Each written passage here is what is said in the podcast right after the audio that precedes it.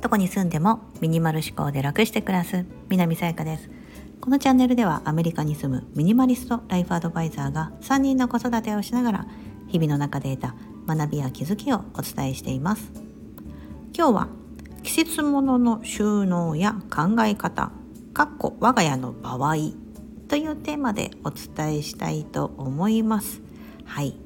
1月配信が日本時間の5日ですのでそろそろまあ三が日が日本だと過ぎる頃なので来週来週からでしょうねでもね学校とか始まったりお仕事はもう始まってる方もいらっしゃるんじゃないかなと思いますがそろそろお正月気分が抜けてきてああ日常だなみたいな風になってきてると思いますがはい季節がまあちょっと変わるみたいな感じですよね。日本だと今だと鏡餅などがお家のちょっと棚とかに飾られてて鏡開きっていつでしたいつでしたっけ？1月11日とかでしたっけ？10日 ,10 日だったかな。あのちょっと忘れちゃったんですけど、まあ、なんかそういうふうに、まあ、あのちょっとねまだまだお正月のあの雰囲気は残ってるとは思うんですがでも日本だとですねクリスマスは多分皆さんほぼほぼまあ、クリスマスツリーを撤去されていたりとかもう、うん。ね、街中もそのお店とかもクリスマスのこのデコレーションとかはなくなってでなんかそのお正月っぽい、うん、雰囲気になってると思うんですけどもそのアメリカ事情をお話しするとアメリカはクリスマスとハッピーニューイヤーがセットなんですよね。もうなんかイメージとしては一色茶になってて一緒でハッピーホリデーみたいな感じなんです。うん、なのであの1月末まで何だったら2月中旬とかぐらいまでクリスマスツリー出してるとか街中もあのクリスマスのデコレーションとかそのまんま残ってるんですよね。そうだから我が家もですねあの出してました 普通にあのクリスマスのこうタペストリータイプなんですけど、まあ、それを飾ってまして壁に。でそのまま残してたんですけどあなんかこうインスタグラムとかで他のねあの同じような暮らしのこと発信してる方のやつ見るとあみんなやっぱり早々に片付けてる。なんだったら12月26日に皆さんもさささっと片付けてる。ということで私も遅らばせながらですね遅ればせながら失礼しました。遅ればせながら先日、まあ、昨日なんですけどあのクリスマスツリーを片付けました。うん、別に置いといてもいいかなと思ってたんですけど。よしあすいません。ちょっと今お米をセット。よし。はい。12分。よし。今ねあの炊飯器でお鍋。あ炊飯器じゃなくてお鍋で、ね、お米炊いてるので、はい、今ちょっと火を弱めてきました。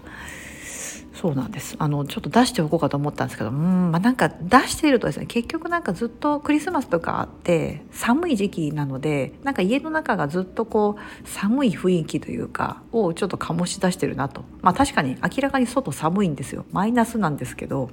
でもちょっと春を感じたいなと思ってあそうだなちょっとこのクリスマスツリー片付けようかなと思って早速タペストリーを外れ外して、まあ、いつもちょっと飾っているですねあの絵をポポンと飾りました、うん、やっぱりねちょっと春っぽい雰囲気になるのであいいなと思ってちょうどソファーもあの大きなソファーを手放して一人掛けチェアに変えたのでかなりリビングが軽い感じになって、まあ、ちょっとこういった少しその季節物を取り入れるまたはそれを撤去するこういうタイミングでお部屋のちょっとしたこうプチ模様替えみたいなのが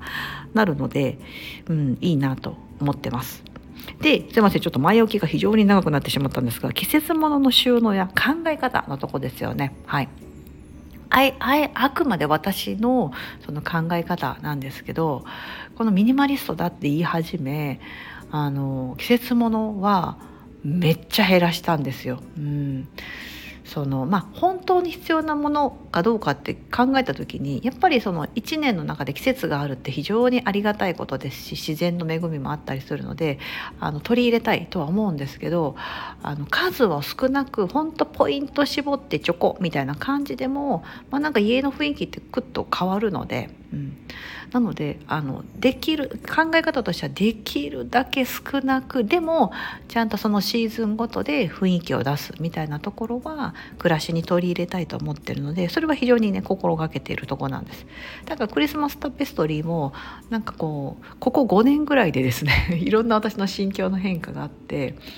まあ、初めは大きなの持ってたんです。それこそ180センチぐらいの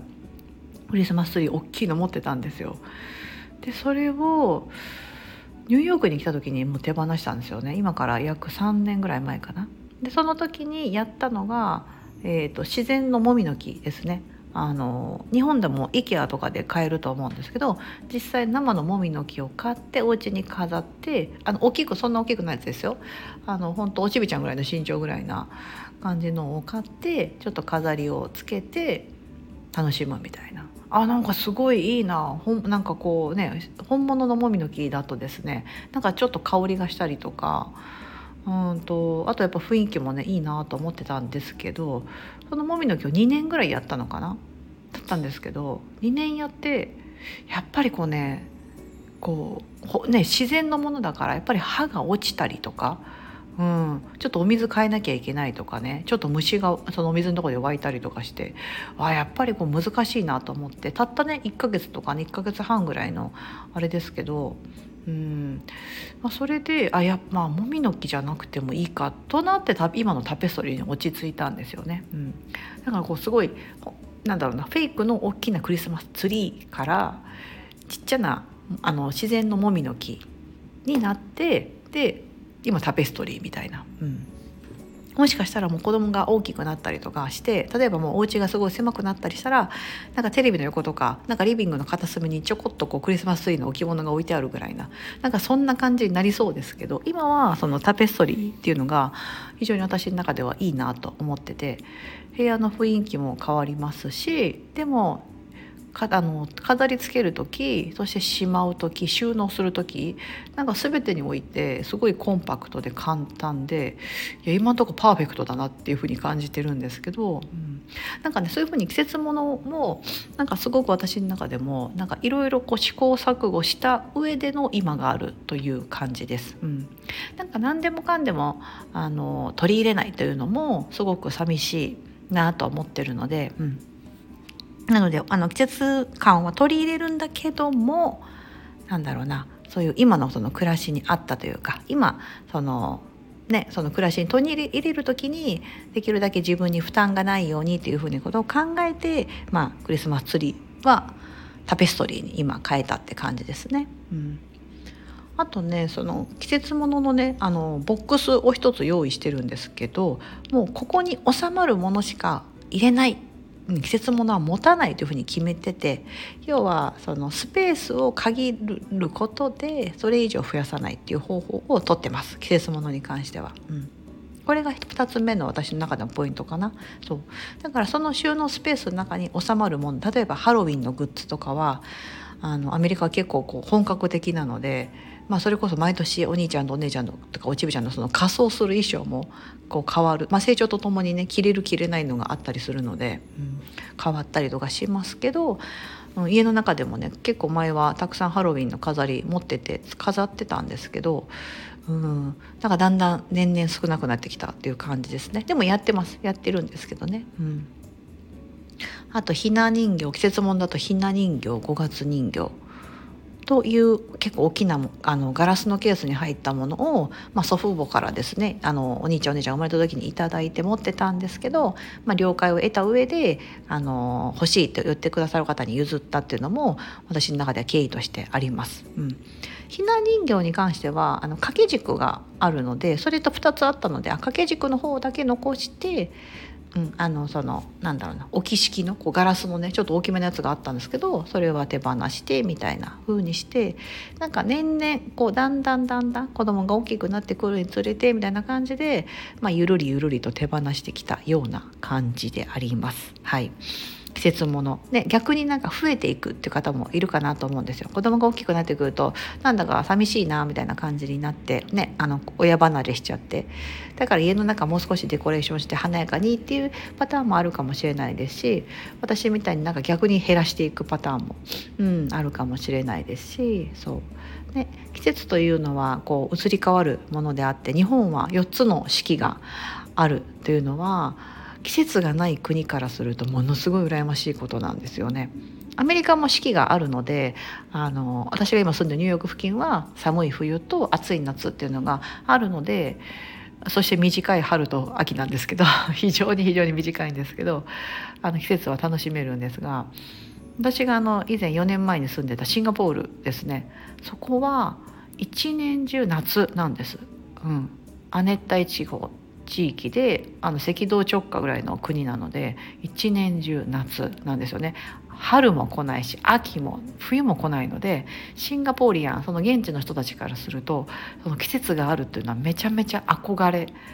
なんですよ、うん、よく話してるとね。だから寒いところにみんな旅行とかだったら行くんですあえて。寒いところに。でその時にそのダウンとかあの普段ずっと暑い国に住んでるとその寒いっていう感覚がわからないんですよね。で私が以前勤めてた会社だとその商品を買いに来るお客様がこのアウターだとなあの何度気温何度ぐらいまで耐えられるんだみたいなことの質問が絶対来るんですよ。日本だとありえないじゃないですか日本だとこのダウンってマイナス何度までいけますかっていうのはあんまり聞かないですし聞かれたことがなかったんですよね日本で働いてる時は。だったんですけど、まあ、そういうあの、まあ、要は体験したことがないからそもそもその寒さの度合いがわからないみたいな感じで、うん、そういうのがねあってその季節ままあ、まさにその国ならではのその事情ですけども、うん、そういうのがあるので、まあ、季節があるっていうのは非常にありがたいことでそれをまあ楽しめたらいいなと思うので、まあ、今回はクリスマスツリーのタペストリーですね、うん、片付けたんですけど、まあ、早く春が来ないかなと寒がりな私は待っている次第であります。はい。そんなこんなで今日は季節物の収納や考え方我が家の場合というようなテーマでお伝えしてみました。ここまでお聴きいただき本当にありがとうございます。今日が皆様にとって素敵な一日になりますように。